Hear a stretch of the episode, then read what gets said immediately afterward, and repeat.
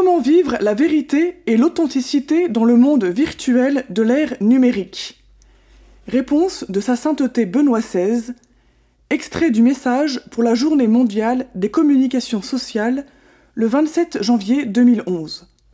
Première partie de la réponse. Les nouvelles technologies ne changent pas seulement le mode de communiquer, mais la communication en elle-même. On peut donc affirmer qu'on assiste à une vaste transformation culturelle. Avec un tel système de diffusion des informations et des connaissances, naît une nouvelle façon d'apprendre et de penser, avec de nouvelles opportunités inédites d'établir des relations et de construire la communion.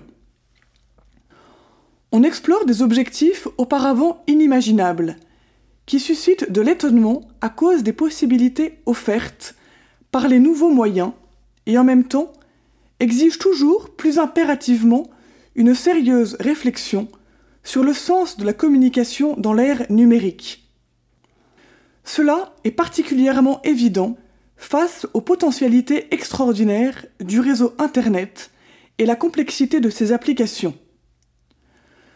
Comme tout autre fruit de l'ingéniosité humaine, les nouvelles technologies de la communication doivent être mises au service du bien intégral de la personne et de l'humanité entière.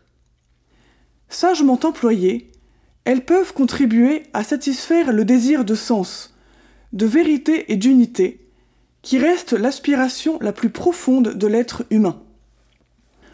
Dans le monde numérique, transmettre des informations signifie toujours plus souvent les introduire dans un réseau social où la connaissance est partagée dans le contexte d'échanges personnels.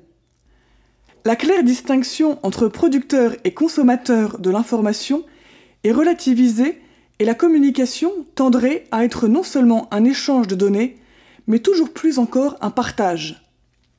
Cette dynamique a contribué à une appréciation renouvelée de la communication, considérée avant tout comme dialogue, échange, solidarité et création de relations positives.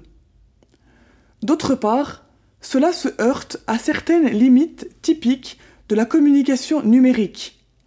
La partialité de l'interaction, la tendance à communiquer seulement quelques aspects de son monde intérieur, le risque de tomber dans une sorte de construction de l'image de soi qui peut conduire à l'autocomplaisance. Les jeunes, surtout, vivent ce changement de la communication avec toutes les angoisses, les contradictions et la créativité propre à ceux qui s'ouvrent avec enthousiasme et curiosité aux nouvelles expériences de la vie. L'implication toujours majeure dans l'arène numérique publique, celle créée par ce qu'on appelle les social networks, conduit à établir de nouvelles formes de relations interpersonnelles, influence la perception de soi et pose donc, inévitablement, la question non seulement de l'honnêteté de l'agir personnel, mais aussi de l'authenticité de l'être. La présence dans ces espaces virtuels peut être le signe d'une recherche authentique de rencontres personnelles avec l'autre, si l'on est attentif à en éviter les dangers, ceux de se réfugier dans une sorte de monde parallèle ou l'addiction au monde virtuel.